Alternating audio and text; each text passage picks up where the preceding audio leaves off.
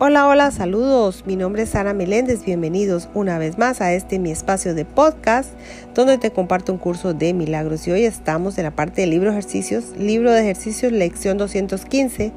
Y la lectura del ejercicio de hoy dice, no soy un cuerpo, soy libre, pues aún soy tal como Dios me creó. No soy un cuerpo, soy libre, pues aún soy tal como Dios me creó.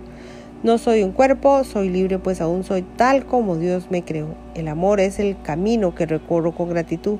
El amor es el camino que recorro con gratitud. El amor es el camino que recorro con gratitud.